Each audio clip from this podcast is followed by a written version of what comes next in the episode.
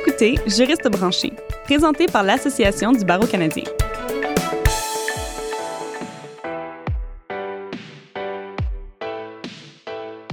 Bonjour et bienvenue à Juriste branché. Je suis votre animatrice, Catherine Provost.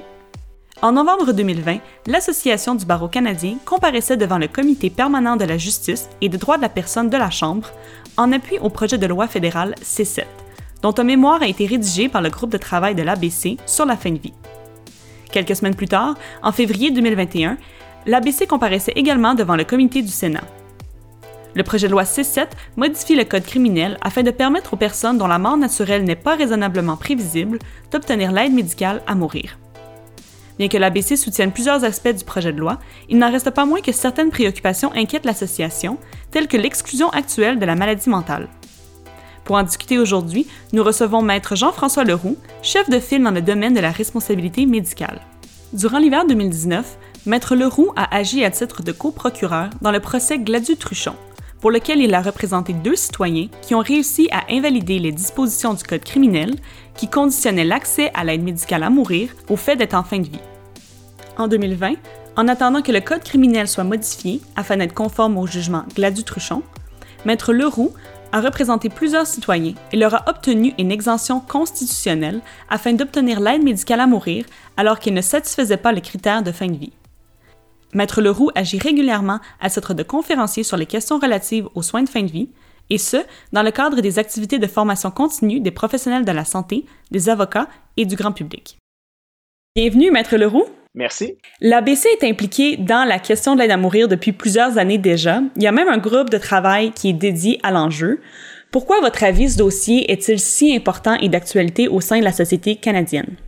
Ah, écoutez, euh, pour moi, c'est un sujet qui est universel. C'est un sujet qui est universel parce que ça nous concerne tous, de près ou de loin.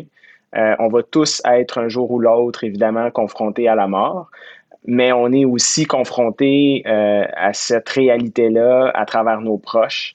Il y a eu beaucoup de changements dans le paysage législatif au cours des six dernières années. Alors, le cadre euh, législatif est en transformation, je vous dirais, depuis six ans, que ce soit à travers des réformes législatives ou que ce soit à travers des débats juridiques plus formels. Je pense que c'est des changements qui sont rapides si on se met à l'échelle, si on se place à l'échelle du droit en général. Et euh, à l'opposé, pour certaines personnes, les changements sont juste pas assez rapides. Donc, mm-hmm. alors, c'est un thème qui est clairement polarisant puis qui est contaminé, je vous dirais, jusqu'à un certain point par nos croyances personnelles, par, nos, par notre vécu, par nos craintes, parce qu'on peut, parce qu'on peut s'imaginer de ce qu'on voudrait que soit notre mort, alors que c'est vraiment quelque chose qu'on ne contrôle pas. Euh, alors, je, je pense qu'on a l'impression d'avoir plus de contrôle, puis de donner plus d'outils, de se doter de plus d'outils pour nous permettre de contrôler un moment où on sait très bien que finalement, on ne contrôlera pas trop ce qui va se passer nécessairement.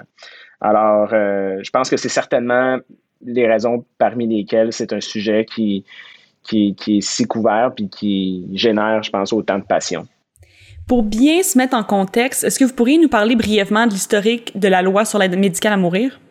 Oui, alors ben alors c'est le Québec qui est précurseur d'abord d'un premier cadre législatif en matière de soins de fin de vie, euh, où en 2015 est entrée en vigueur la loi concernant les soins de fin de vie, où on ouvrait en fait la porte à l'aide médicale à mourir, mais dans un contexte de soins. À tort, souvent les gens croient que c'est le résultat d'une démarche, bon, euh, politique, de différents groupes de pression. Mais dans le fond, en fait, la démarche a été initiée par les membres du Collège des médecins. Et ça, mm-hmm. c'est pas c'est pas nécessairement très connu ou diffusé. Euh, en fait, la réflexion euh, découle d'un comité qui a été créé alors qu'il y avait des questions qui se posaient sur l'acharnement thérapeutique, entre autres euh, en début de vie, donc pour ce qui est des grands prématurés, et aussi en lien avec l'acharnement thérapeutique en fin de vie. Alors, il y a un comité qui a été créé au Québec où au Collège des médecins, on se questionnait à savoir finalement c'est quoi les soins appropriés? Mhm. Et en termes de conclusion, il y a eu un sondage qui a été mené auprès des membres où on posait la question s'il n'y avait pas d'interdit de principe en lien avec, à l'époque, on référait davantage à l'euthanasie. Mhm. Est-ce que vous seriez à l'aise, en fait, de donner ce soin-là? Et les médecins, dans la majorité des cas, ont arrivé à la, sont arrivés à la conclusion qu'il existait des situations cliniques pour lesquelles il n'y avait aucune alternative à proposer aux patients, qui, dans les faits, présentaient des souffrances euh, importantes en lien avec leur situation et pour lesquelles un soin approprié pourrait être, dans les faits, d'avoir recours à l'aide médicale à mourir. Et suite à ça, il y a eu différents comités qui ont été créés. La commission euh, de mourir dans la dignité a été faite et il y a eu des recommandations qui ont été euh, pondues au terme desquelles la loi concernant les soins de fin de vie a été adoptée. Alors ça, si vous voulez, c'est la, la première euh, loi formelle qui a été adoptée. Et ce qui était, dans le fond, un progrès social au niveau de l'adoption de cette loi-là. On, on, parle beaucoup de l'aide médicale à mourir, mais c'est quatre ou cinq articles dans cette loi-là. Euh, c'est plutôt de garantir à tous les citoyens du Québec l'accès à des soins palliatifs. Mm-hmm. Et ça, c'était vraiment le progrès social de cette loi-là. C'était de garantir, en fait, au plus grand nombre, parce que dans les faits, c'est le plus grand nombre qui euh, va décéder sans avoir recours à l'aide médicale à mourir. Hein. L'aide médicale à mourir, ça demeure statistiquement négligeable dans toutes les sociétés matures où ces lois-là ont été adoptées. C'est pas plus que 4 ou 5% des décès. Euh, puis au Québec, là, de mémoire, on est peut-être rendu autour de 2 ou 3 Mais à terme, 95% des gens vont décéder sans avoir recours à l'aide médicale à mourir. Mais pourtant, euh, en ayant probablement recours, ou en tout cas, selon la nouvelle, selon la loi concernant les soins de fin de vie, en pouvant avoir recours aux soins palliatifs. Et ça, on sait que c'était des soins qui étaient sous-financés, puis euh, pas nécessairement valorisés au niveau de l'appareil euh, puis du système euh, médical.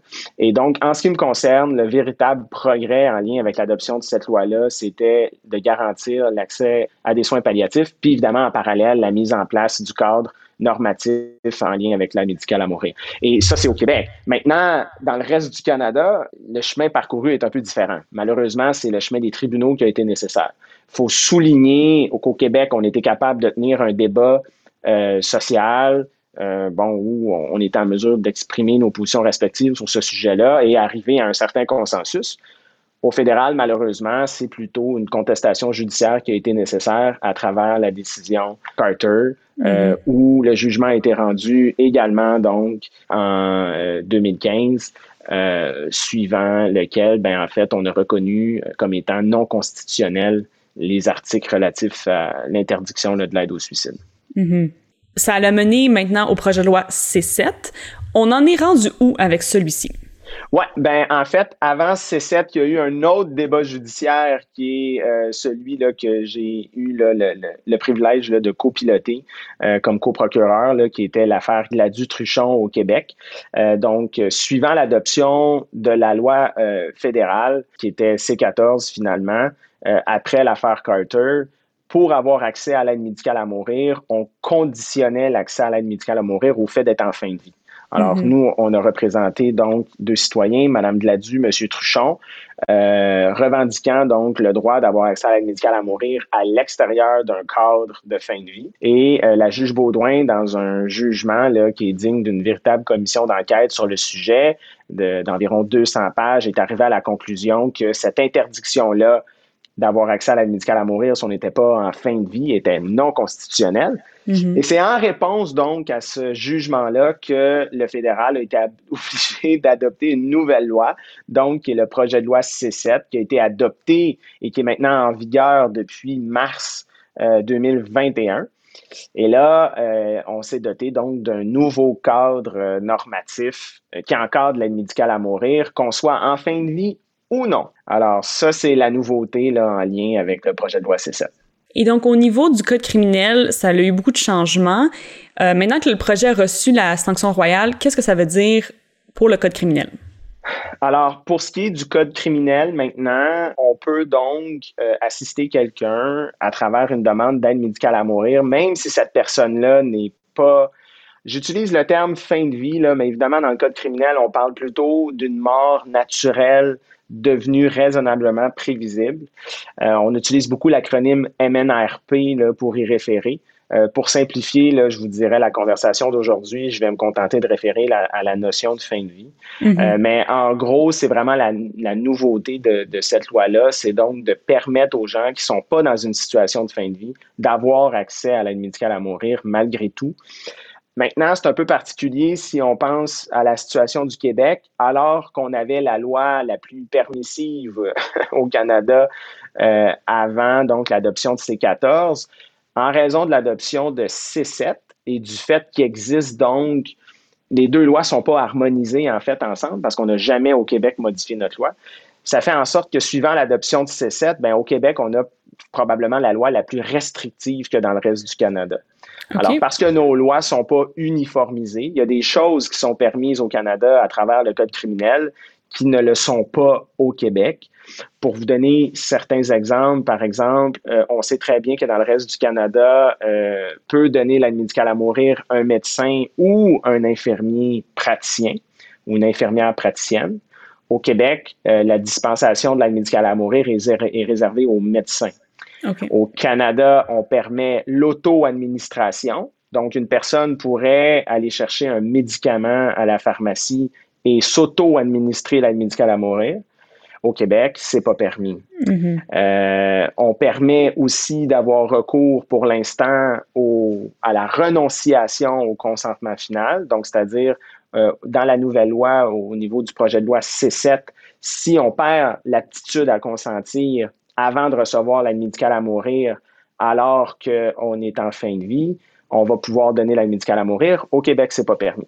Alors, on est dans une situation qui, est un peu aberrante euh, au Québec, alors qu'il n'y a pas une harmonisation des deux lois, au point où le Collège des médecins a été obligé de publier, en fait, un communiqué euh, qui est daté du 5 mai 2021, donc c'est tout récent, la semaine mhm. dernière. Euh, et suivant ce communiqué-là, le collège est obligé d'écrire que les médecins qui décideront au Québec d'appliquer le code criminel euh, ne feront pas l'objet donc de plaintes disciplinaires pour rassurer en fait la communauté médicale. Parce qu'il existe vraiment un flou dans l'application des deux lois au Québec et euh, il est grand temps que les gouvernements harmonisent euh, cette loi-là. Et si ça a été très long pour le gouvernement fédéral d'adopter la loi C7, euh, en toute franchise, c'est plutôt inacceptable que le gouvernement provincial n'ait euh, pas eu le temps d'harmoniser sa loi qui date de 2015, en sachant très bien, là, suivant les débats parlementaires qui ont eu lieu euh, à Ottawa, puis les recommandations qui ont été faites par le Sénat, c'était plutôt facile pour eux de savoir quelles allaient être les conclusions. Alors, je comprends mal qu'aujourd'hui, le collège est obligé d'émettre des communiqués comme ça pour mm-hmm. aider les gens à y voir plus clair. Au niveau provincial et l'harmonisation des, des législations euh, fédérales et provinciales, pour le Québec, est-ce que c'est une question d'inconfort, on veut pas changer la loi, ou c'est simplement qu'on n'a juste pas eu le temps euh, de faire les changements de politique? Ben là, écoutez, j'entends déjà qu'on va nous parler peut-être de la COVID, puis ah, à cause de la COVID, on n'a pas eu le temps. Euh, moi, je pense que c'est un, un manque de peut-être de coordination. Je pense pas que mm-hmm. c'est un manque de volonté parce que euh, c'est-à-dire qu'il n'y a pas de débat de principe à faire au niveau euh, des discordances qui existent entre la loi québécoise puis la loi fédérale. Peut-être hormis là, euh, pour ce qui est de la question de garder l'acte comme étant réservé aux médecins. ça, c'est peut-être une approche philosophique qui peut être bon pour certains défendables. Mais quand je pense, là, par exemple, à la renonciation du consentement final, euh, ça, c'est tout le monde s'entend pour, dire que c'est correct. Il n'y a pas de débat à ce niveau-là, mais c'est pas harmonisé encore. Euh, voyez-vous, au Canada, on a le droit de recevoir l'aide médicale à mourir euh, en fonction donc d'une maladie ou d'un handicap. Dans la loi concernant les soins de fin de vie, la notion d'handicap n'existe pas. Mm-hmm. Donc, c'est une question de sémantique peut-être, mais à la fin de la journée, ça crée des distinctions, puis ça peut créer des difficultés d'interprétation bien réelles pour les médecins, qui au final se traduisent par des difficultés d'accès pour les patients. Et c'est ça le problème. Le problème, de, quand on est en présence de conflits puis de, de, discordance entre les deux lois, la seule résultante que ça a, c'est que ça crée de la confusion puis ça empêche l'accès. Et moi, pour être clair, je suis pas ici pour faire la promotion de l'aide médicale à mourir. Je Je l'ai pas mentionné d'entrée de jeu, mais je, tiens à le faire. Là. Je suis pas ici pour promouvoir l'aide médicale à mourir. Je suis plutôt ici comme juriste pour euh, faire état des lois qui sont applicables. mais aussi m'assurer donc à terme que le respect de l'intégrité physique puis des choix des gens sont aussi respectés, puis de, de, de, de permettre une application uniforme de la loi, puis un accès uniforme. Mm-hmm. Puis là, ce qu'on se rend compte, c'est qu'avec ce problème d'uniformisation-là, il y a clairement des problèmes d'accès avec un accès asymétrique entre ce qui peut se passer dans le reste du Canada puis ce qui se passe au Québec. Et un patient d'une province, euh, disons, du Québec, est-ce qu'il pourrait voyager dans une autre province pour recevoir l'aide médicale à mourir selon la loi C7? Ben, c'est-à-dire que selon la loi C7, pour pouvoir avoir accès à l'aide médicale à mourir, il faut être euh, donc inscrit au, régime d'assurance. Donc, en théorie, il n'y a pas de problème à ce niveau-là. Euh, par contre, pour ce qui est de l'inverse, ça, c'est pas exact. Parce que si on regarde la loi concernant les soins de fin de vie, on fait comme critère d'accès le fait euh, de d'être de, de souscrire à l'assurance maladie du Québec. Mm-hmm. Euh, donc, euh, ça serait donc un Québécois. Puis là, il faudrait voir s'il existe d'autres euh, réglementations plus particulières dans différentes provinces, mais pas à ma connaissance. Là, c'est juste le code criminel qui s'applique. Donc, auquel cas, un Québécois pourrait, en théorie, changer de province. Mais entre vous puis moi, c'est pas un objectif qui est souhaitable. Mm-hmm. si on s'est doté d'une politique pour avoir accès à l'aide médicale à mourir qui est censée être uniforme, ben alors euh, faisons-le, puis uniformisons, mm-hmm. uniformisons le système. Honnêtement, le communiqué qui a été publié par le Collège des médecins la semaine passée règle un peu ces questions-là, parce que dans le fond, le communiqué il dit aux médecins, ben tant que vous appliquez la loi fédérale vous êtes correct. Donc, j'ose croire que ça va permettre de régulariser la situation. Mais encore faut-il que euh, les médecins soient au fait de ce, de ce communiqué-là, puis que euh, ce soit diffusé au sein de la communauté, ce qui n'est pas toujours le cas. On se rend compte en parlant des fois à des médecins, puis à des gens du réseau, que l'information circule pas non plus aussi... rapidement puis adéquatement mm-hmm. qu'il faudrait, puis ça génère des demandes, des questions. Puis vous savez, un patient qui se fait dire non une première fois, il va pas s'essayer nécessairement. Ben, peut-être pas nécessairement. Il y a bien des gens qui vont recevoir ce nom-là. J'ai représenté au cours de l'été une dame qui a demandé d'avoir accès à l'aide médicale à mourir et on lui a dit qu'on pouvait pas y donner accès tant que la loi n'était pas modifiée. Alors que c'est faux. Il mm-hmm. existait clairement une possibilité d'avoir accès à l'aide médicale à mourir à travers les exemptions constitutionnelles. L'équipe traitante n'était pas au courant de cette possibilité-là. On n'en a pas parlé à la cliente, puis c'est la dame qui a dû se débrouiller pour nous trouver pour éventuellement nous poser mhm. la question. Mais pour cette personne-là à qui on a pu répondre, il y en a combien d'autres qui, ont, qui se sont arrêtés à un refus euh, sans faire les démarches supplémentaires pour vérifier, sais? Mhm. Et c'est pas non plus au rôle du médecin nécessairement d'aller apprendre à être avocat ou à être juriste. Donc, est-ce que la solution, c'est d'avoir des équipes légales qui travaillent au sein d'hôpitaux, de cliniques, euh, qui représentent un groupe de médecins? Ben, en fait, il existe déjà ce qu'on appelle les GIS, donc l'acronyme GIS dans les établissements, du moins au Québec, qui sont les groupes interdisciplinaires de soutien, où c'est des gens qui sont censés être informés et au courant euh, des plus récentes pratiques en la matière et qui sont censés pouvoir répondre à leurs membres. Euh, donc, qui seraient, par exemple, euh, les membres des associations professionnelles des établissements concernés. Mais là, après ça, si les médecins sont plus ou moins au fait ou vont pas chercher cette information-là, c'est clair qu'il peut y avoir des manquements. Euh, moi, quand j'ai été intervenu dans cette cause-là, j'avais euh, formulé directement là, euh, une plainte, si vous voulez, au mm-hmm. directeur des services professionnels visés par l'établissement en lui mentionnant qu'à l'évidence, l'information n'avait pas circulé adéquatement dans son établissement. Et bon, on avait reçu une réponse favorable à notre demande en, en indiquant qu'il allait s'assurer de faire circuler l'information de façon adéquate.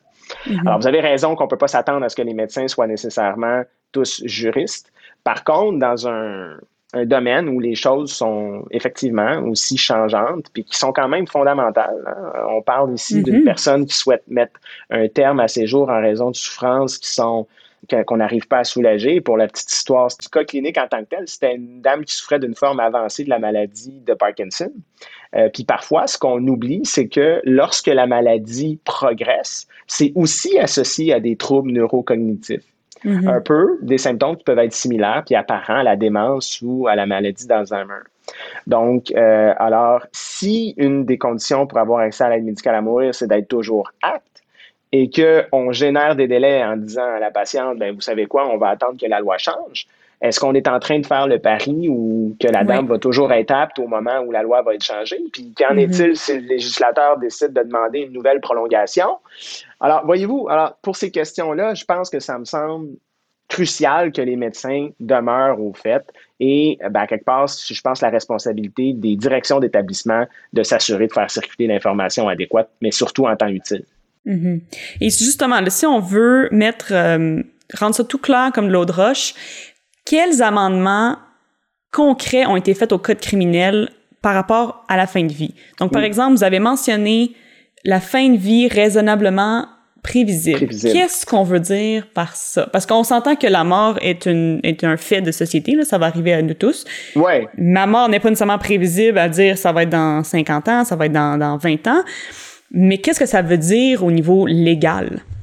Alors, c'est une excellente question. Le législateur s'est bien gardé de définir cette notion-là. Hein. Le législateur n'a pas défini en quoi consistait la mort naturelle devenu raisonnablement prévisible. Euh, pour certains, la mort devient raisonnablement prévisible dès la naissance, et c'est pas faux. Mm-hmm. Euh, maintenant que c'est pas défini, ben en fait, c'est la pratique médicale sur le terrain qui a eu à définir cette notion-là à travers l'usage puis la pratique. C'est une notion qui n'existait pas même scientifiquement puis médicalement, je vous dirais, avant l'adoption de C14, qui est la loi, euh, la première loi sur la médicale à mourir au Canada. Et on a vu une définition asymétrique s'instaurer de cette notion-là dans les pratiques médicales. Alors, si on regarde certaines provinces, par exemple, euh, en Colombie-Britannique, il y avait une définition qui allait autour d'un pronostic euh, qui tournait de 18 à 24 mois, grosso modo, dès le départ. Alors qu'au Québec, certains médecins interprétaient cette notion-là de façon plus restrictive, autour, par exemple, de six mois, 12 mois. Maintenant, la loi nous dit bien qu'on n'a pas à quantifier en mois mm-hmm. le pronostic, mais que c'est plutôt l'ensemble de la condition clinique du patient qui doit être considéré. Et si on arrive à la conclusion qu'on se dirige dans une trajectoire de fin de vie, ben, c'est donc que la mort, elle est devenue maintenant raisonnablement prévisible. De façon générale, il y a un consensus pour nous dire qu'autour de 18 à 24 mois, euh, c'est le pronostic mm-hmm. auquel on peut s'attendre. Alors, un des changements les plus significatifs du projet de loi C7, c'est de ne plus conditionner l'accès à l'aide médicale à mourir au fait d'avoir une mort qui est raisonnablement prévisible. Alors, on élimine cette notion-là de la loi comme étant un critère d'accès, mais on maintient en vie cette notion-là pour créer deux corridors d'accès mm-hmm. auxquels vont être associés des mesures de sauvegarde, donc des mesures pour protéger euh, les personnes d'une décision intempestive, par exemple, mm-hmm. euh, différentes. Alors, on a deux corridors d'accès qui sont différents. Quand une personne va formuler dorénavant une demande d'aide médicale à mourir, la première question que le praticien va devoir se poser, c'est est-ce que la personne rencontre le critère de mort naturelle raisonnablement prévisible ou non. Et en fonction de la réponse, le médecin va devoir évaluer certains critères dans l'une ou l'autre des trajectoires identifiées. Alors, essentiellement, si une personne maintenant rencontre le critère de mort naturelle, ben, ce sont les mêmes critères qui existaient auparavant. Donc, la personne va devoir avoir une couverture d'assurance, être éligible au service assuré au Canada. La mm-hmm. personne va devoir avoir une maladie grave et incurable. Elle va devoir aussi avoir des souffrances qu'on n'arrive pas à soulager et elle va devoir être apte. À l'exception, hein, au moment d'administrer l'aide médicale à mourir, il existe pour cette trajectoire-là, dorénavant, une renonciation au consentement final. Donc, si la personne perd son aptitude à consentir alors qu'elle est dans une trajectoire de fin de vie, sous réserve de rencontrer certains critères, la personne va pouvoir tout de même recevoir l'aide médicale à mm-hmm. mourir, même si elle n'est plus apte en fin de parcours. Et on a appelé ça donc l'amendement d'Audrey, essentiellement, donc comme le prénom Audrey, parce que ce qu'on s'était rendu compte, c'est que des gens refusaient de prendre des médicaments ou des antidouleurs pour soulager leur souffrance en craignant que ces médicaments-là puissent altérer leurs mm. conditions cognitives au point de ne plus être aptes à consentir au moment de recevoir la mm-hmm. médicale à mourir. Alors, on s'est bien rendu compte que c'était une situation complètement aberrante et que pour, si l'objectif c'est de soulager les souffrances, puis qu'au point où on est prêt à donner l'aide médicale à mourir, mais ben, ce serait plutôt ridicule de ne pas permettre à la personne de, de, de prendre des médicaments dans l'intervalle. Et donc, euh, on peut, euh, on pourra donc procéder de cette façon-là dorénavant. Euh, bon, les critères qui sont prévus essentiellement, il faut que la personne ait complété un formulaire à cet effet-là, que si jamais elle perd son aptitude, elle est mhm. d'accord pour recevoir l'aide médicale à mourir.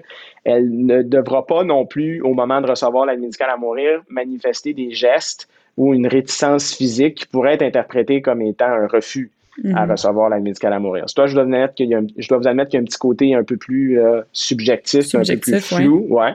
Mais si jamais la personne se débat, puis euh, à l'évidence, elle souhaite refuser l'injection, euh, à ce moment-là, ça va être interprété comme un refus, puis on mhm. passera pas, on n'ira pas de l'avant. Alors, essentiellement, c'est un peu ça. Alors, ça, c'est la première grande trajectoire. La deuxième trajectoire, maintenant, si on ne rencontre pas le critère de mort naturelle devenu raisonnablement prévisible, ben, on ajoute pour l'essentiel une mesure de sauvegarde qui est d'imposer un délai de 90 jours entre la demande initiale et le moment où l'aide médicale à mourir va être administrée. Euh, en fait, le délai court à partir de la première évaluation et non pas à partir du moment où le formulaire est signé, ce qui est, une mhm. petite nuance qui est quand même importante ici, qui rajoute en fait des délais. Et pour le reste, c'est essentiellement les mêmes critères qui vont être applicables, en considérant par contre que la personne ne pourra pas avoir recours au à la renonciation du consentement final. Alors, la renonciation au consentement final, elle est prévue uniquement si la personne est dans une trajectoire de mort naturelle.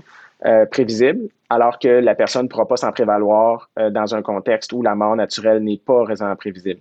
Et pour votre mhm. information, ce délai-là de 90 jours avec lequel le barreau euh, canadien en fait, le barreau canadien n'était pas nécessairement d'accord avec le délai d'un chiffre précis de 90 jours, mais on pouvait effectivement imaginer qu'il y a un délai plus long que le 10 jours qui était prévu initialement à la loi. Et pourquoi donc penser à un délai comme celui-là?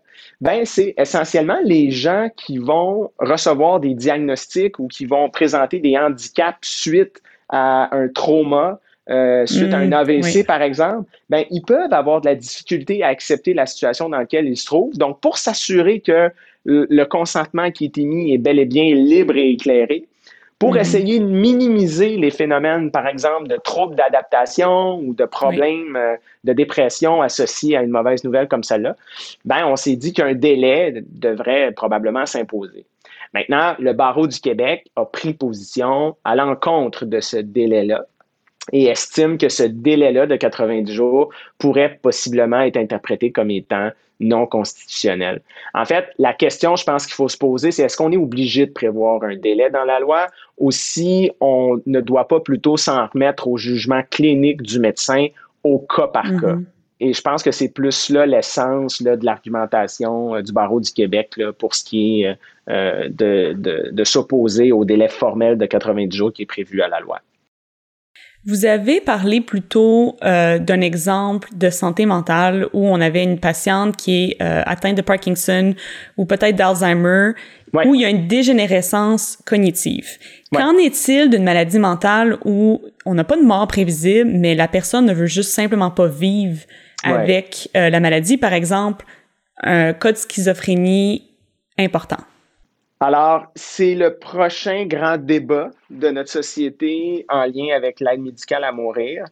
Quand on a eu gain de cause dans l'affaire euh, de la Dutruchon, assez rapidement, euh, la ministre de la Santé puis de la Justice de l'époque ont fait des sorties pour dire qu'elle n'allait pas aller en appel de la décision et que la résultante allait être de permettre aux gens qui ont des problèmes de santé mentale d'avoir accès à l'aide médicale à mourir. Mm-hmm. Évidemment, nous, dans notre dossier, on était bien au fait que ça pouvait être une conséquence d'un jugement qui nous était favorable, mais ça demeurait quand même une subtilité pour euh, monsieur, madame, tout le monde. Et le fait, je pense, de se le faire dire de cette façon-là a mené à une levée de bouclier là, où tout le monde s'est opposé, en fait, à, ces, à ces possibilités-là. L'opinion publique était largement en défaveur, je mm-hmm. pense, de ces possibilités-là. De sorte que le gouvernement fédéral aussi, dans l'adoption de sa nouvelle loi, a cru bon d'exclure la santé mentale comme étant une maladie qui permet de formuler une demande d'aide médicale à mourir. Et si on s'en remet donc au texte de la loi, donc c'est l'article 2.1 euh, du projet de loi C7. On dit donc pour l'application de la loi, la maladie mentale n'est pas considérée comme une maladie, une affection ou un handicap. Alors, il y a une exclusion assumée de la part du gouvernement d'exclure les gens qui ont des problèmes de, santé mentale du processus. Et il euh, faut bien comprendre que quand on lisait les débats au moment où C14 a été adopté en réponse à l'arrêt Carter, on estimait que la façon d'exclure les gens qui avaient des problèmes de santé mentale, c'était de conditionner l'accès à l'aide médicale à mourir à la notion de fin de vie, à la notion de la mort naturelle raisonnable prévisible. Mhm. Et les ministres à l'époque qui avaient euh, témoigné devant le Sénat avaient ouvertement admis donc que c'était la façon de les exclure. Maintenant, on ne peut pas discriminer hein, indirectement. Euh, alors, on le faisait indirectement à l'époque. Là, on décide de discriminer finalement ouvertement, de façon assumée. Euh, pour moi, c'est absolument un non-sens. Mm-hmm. Euh, que dans un article, on puisse lire qu'une maladie mentale n'est pas une maladie. ben, je pense que juste de l'écrire comme ça, la, réponse face à un, éventuel débat constitutionnel mm-hmm. est assez déjà prévisible. Alors, pour essayer d'atténuer l'impact de cette disposition-là, parce qu'on comprend que le gouvernement semble avoir encore besoin de temps pour évaluer les meilleures pratiques qui doivent être mises en place pour répondre euh, à cette situation-là, euh, ben, ça a été d'adopter à la recommandation du Sénat ce qu'on appelle une clause crépusculaire. Donc, c'est une disposition de la loi qui est en vigueur en ce moment, mais qui sera en vigueur uniquement pour une période de 24 mois à compter donc de mars 2021. Donc, d'ici mhm. mars 2023, les gens qui souffrent uniquement d'un problème de santé mentale pourront, dans les faits, présenter une demande d'aide médicale à mourir pour ce motif-là, dans l'éventualité où, évidemment, leur condition est associée aux autres critères, dont le fait d'avoir un déclin avancé et irréversible de leur capacité, mhm. et aussi présenter des souffrances, donc, euh, que la personne n'arrive pas euh, à soulager. Mhm. Alors, c'est pas nécessairement pour euh, demain matin, cet accès-là, mais évidemment, les choses euh, évoluent rapidement. Puis 24 mois, on peut considérer que si c'est pas demain matin, c'est peut-être la semaine prochaine. Donc, euh, il faut que les autorités en place euh, prennent l'initiative donc de se rassembler, de discuter, puis d'adopter les meilleures pratiques en la matière pour se préparer donc à ce changement législatif-là.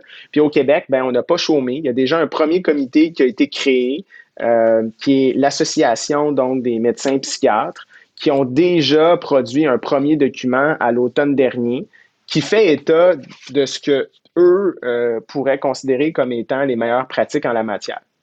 Euh, et euh, il y a une série de recommandations là, qui sont formulées dans ce document-là qui nous permettent de comprendre déjà un peu à quoi pourrait ressembler une pratique d'aide médicale à mourir en santé mentale. Mm-hmm. Dans les législations où on a permis ça, si je vous disais tout à l'heure qu'évidemment c'est une minorité de la population qui a accès à l'aide médicale à mourir, ben comprenez que c'est encore plus une minorité qui a accès à l'aide médicale à mourir pour des fins de santé mentale. Mm-hmm. C'est environ là, 0,5 des demandes d'aide médicale à mourir euh, qui sont euh, acceptées euh, dans les législations où c'est permis. Alors, on s'entend pas à ce que ça soit un phénomène mm-hmm. euh, très important là, au niveau, disons, du nombre de cas, mais il faut quand même savoir bien encadrer ça. Et parmi les défis associés à l'aide médicale à mourir éventuellement pour des cas en santé mentale, ben, le premier défi, c'est de définir une condition qui est devenue irrémédiable. Hein? Donc, pour avoir accès à l'aide médicale à mourir, il faut que euh, la condition du patient soit irréversible. Et la santé mentale, c'est connu comme étant variable dans le temps, que ce soit au niveau de l'intensité de la symptomatologie ou même de l'existence en soi du diagnostic qui peut parfois fluctuer dans le temps.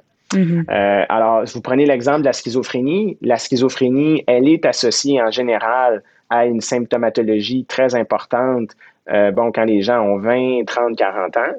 Mais on sait aussi que avec le temps qui passe, la symptomatologie peut parfois euh, être euh, un peu moins aiguë ou encore le patient peut éventuellement aussi répondre à, des thérapies qui vont lui permettre d'avoir des symptômes atténués. Alors, quels sont les critères qu'on va considérer pour déterminer qu'une maladie, elle est vraiment irrémédiable ou non? Euh, ça reste encore un débat qui est important au niveau de la communauté médicale. Souvent, les pistes de réflexion qu'on a en ce moment, c'est qu'il faudrait qu'il y ait des périodes en années durant lesquelles le patient n'a pas connu d'évolution favorable pour mm-hmm. permettre d'arriver à conclure à ce niveau-là. Et pour certains psychiatres, ce serait une période de cinq ans, pour d'autres, ce serait au moins sept ans. Donc, voyez-vous un peu le genre d'observation qu'on devrait être en mesure de faire mm-hmm. avant de conclure qu'une personne pourra recevoir l'aide médicale à mourir? Donc, c'est pas pour aujourd'hui, c'est pas pour demain, mais c'est c'est sûr. Mais ça s'en vient. C'est en chemin. Oui, c'est en cours. tout à fait. Et on va arriver à cette situation-là. Parce qu'autrement, si le gouvernement maintient une espèce de moratoire ou d'interdiction pour cette question-là, euh, c'est certain qu'il va y avoir un débat constitutionnel.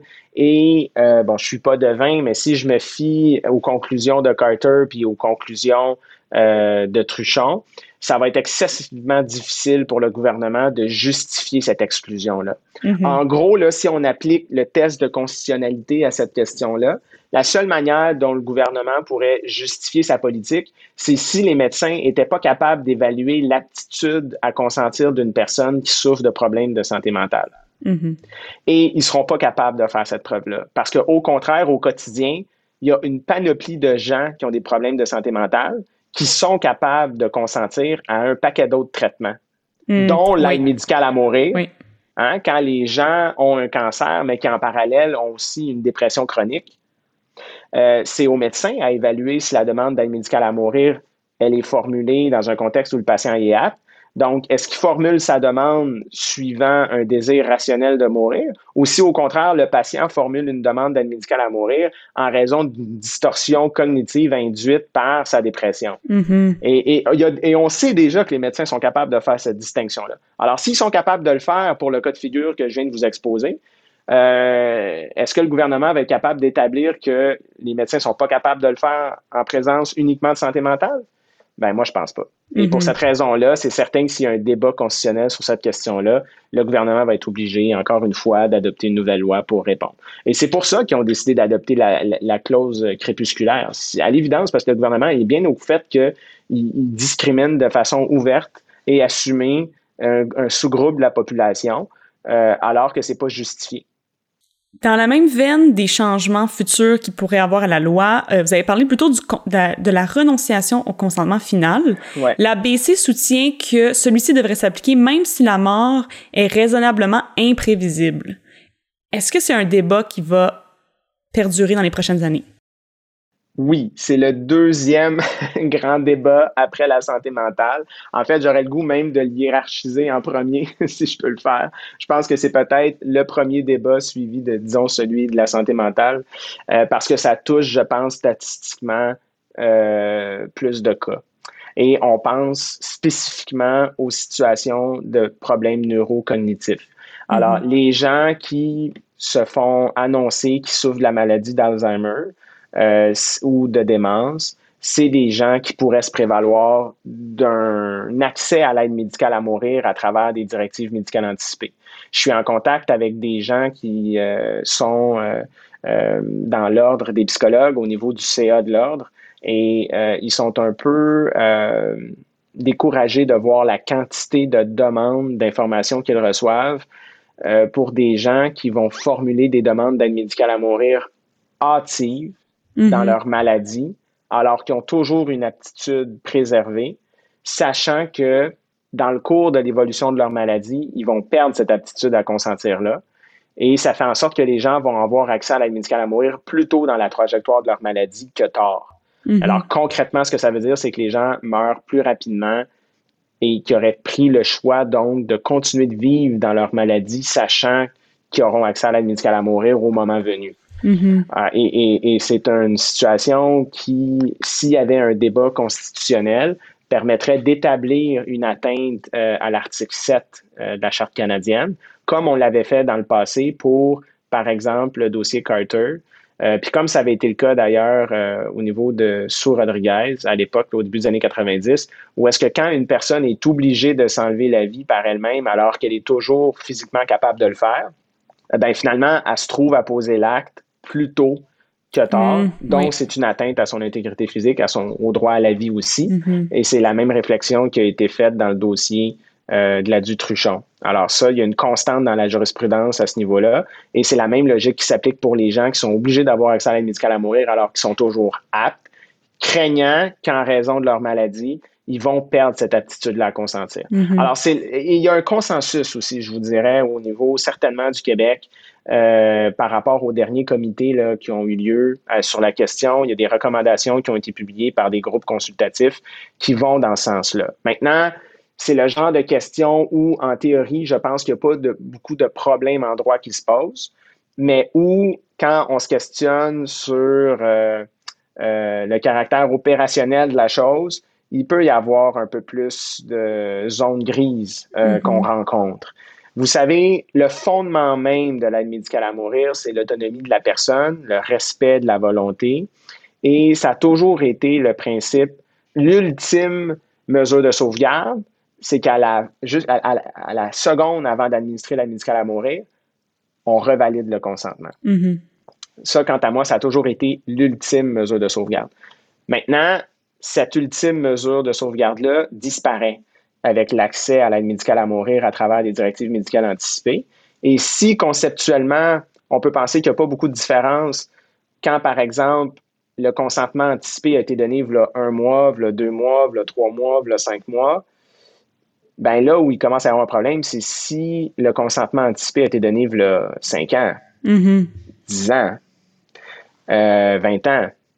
Alors, si moi, je me projette dans 20 ans, étant dans une situation X euh, pour laquelle je voudrais recevoir l'aide médicale à mourir, il y a une frange, il y a, un courant de pensée qui va même parfois référer au, je le résume comme ça un peu, là, mais le délire joyeux. Là. Donc, on se fait une conception de l'état dans lequel on sera, puis mm-hmm. on, on, se fait une conception de comment on va percevoir notre situation, alors qu'il y a quand même certaines études qui démontrent que on a une capacité d'adaptation qui est relativement importante. Puis parfois, il y a des gens qui vont avoir des traumas importants qui, une fois ils sont confrontés à leur handicap, vont, se satisfaire de la situation, puis ils vont en quelque part apprécier davantage ce qu'ils ont, sachant ce qu'ils ont pu perdre. Donc, il y, a des, questions un peu philosophiques qui se posent derrière ça. Moi, je suis pas vraiment un, un j'adhère pas nécessairement à ces questions-là, mais je le sais qu'il y a un courant euh, mm-hmm. qui, qui, réfléchit à ce niveau-là. Et donc, euh, est-ce qu'on pourrait, par exemple, conditionner l'accès à l'aide médicale à mourir à travers des directives médicales anticipées qui auraient été renouveler à chaque année, par exemple. Alors, est-ce qu'à mhm. chaque année, on ne devrait pas renouveler nos directives pour s'assurer que c'est toujours bel et bien l'expression de notre volonté la plus contemporaine dans le temps aussi? C'est le genre de choses qui pourraient peut-être être faites. Mais, euh, disons, là, c'est plutôt des considérations plus philosophiques que d'autres choses. Mais je pense qu'au mhm. niveau du droit, il n'y a pas vraiment de difficulté, puis il y a vraiment un consensus euh, sur le fait que c'est la, le prochain chantier à développer, puis à, à s'assurer qu'on met en place. Présentement, est-ce qu'une personne qui formule ses directives d'aide médicale à mourir pourrait le faire dans son testament? Ou faut absolument que ça soit une demande qui est faite avec le formulaire, avec un diagnostic euh, précis? Oui, alors au moment où on se parle, la renonciation au consentement final est soumise donc euh, aux modalités qu'on retrouve dans le projet de loi C7 qui sont très strictes. Alors, c'est via le formulaire spécifique mm-hmm. à l'aide médicale à mourir. Il faut même que la date de l'aide médicale à mourir soit arrêtée il faut qu'on ait convenu de la date à laquelle on va recevoir l'aide médicale à mourir mhm. pour pouvoir se prévaloir de la renonciation au consentement final. Alors, en ce moment, ça peut être tentant de dire que c'est une forme de directive médicale anticipée, euh, mais, mais ce n'est pas tout à fait. C'est plus adéquat, je pense, de parler du cadre actuel comme étant une renonciation au consentement final que, qui étant une directive médicale anticipée, euh, en tout cas au sens que ce qu'on connaît de la loi concernant les soins de fin de vie. Euh, et, et l'objectif, c'est que ça devienne possible d'avoir accès à l'aide médicale à mourir à travers des directives médicales anticipées, en mhm. disant, si un jour on me pose un diagnostic d'Alzheimer, si un jour je suis incapable de me mhm. nourrir seul, puis que j'ai besoin d'aide pour m'hydrater, ben quand on sera rendu à ce stade-là, euh, mes euh, proches seront autorisés à formuler une demande mhm. d'aide médicale à mourir en mon nom. Mhm. Alors, je pense que c'est ce vers quoi on doit tendre, euh, mais c'est loin d'être le cas en ce moment-là. Oui, donc ça reste dans, les projets futurs. Oui, tout à fait. Avant de terminer notre épisode, avez-vous quelque chose à rajouter, un commentaire, une un fait qu'on n'a pas discuté? Ben, écoutez, c'est sûr que c'est un sujet, c'est un sujet qui est hyper vaste. Là. C'est, un, c'est un très bref survol qu'on a fait aujourd'hui. Mm-hmm. Euh, pour ceux qui auraient davantage d'intérêt là, euh, sur la question, je vous invite euh, à consulter euh, nécessairement le projet de loi C7 qui va vous permettre d'avoir plus de détails aussi, euh, puis de continuer de suivre l'actualité nécessairement sur cette question-là. Ça va continuer d'être discuté publiquement. Si on pensait que tout était réglé suivant la décision Truchon, en fait, je vous dirais que c'est euh, le début euh, de la réflexion sur bien d'autres questions. On n'a pas discuté non plus aujourd'hui de la situation des mineurs de 14 ans à 18 ans. Euh, mais ça aussi, c'est une situation qui est un peu aberrante, où est-ce que si un mineur a 17 ans et demi, euh, il ne pourrait pas avoir accès à l'aide médicale à mourir, alors qu'à 18 ans, il pourrait. Mhm. Euh, je peux très bien m'imaginer des situations cliniques où ça mènerait à des situations qui portent atteinte aux droits fondamentaux et pour lesquelles un débat constitutionnel pourrait être fait et probablement gagné. Euh, alors, c'est aussi une autre question qui reste à suivre de près.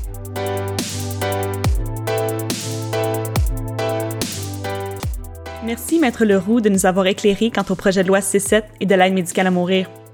Bien que le sujet soit délicat, il touche certainement tous les Canadiens.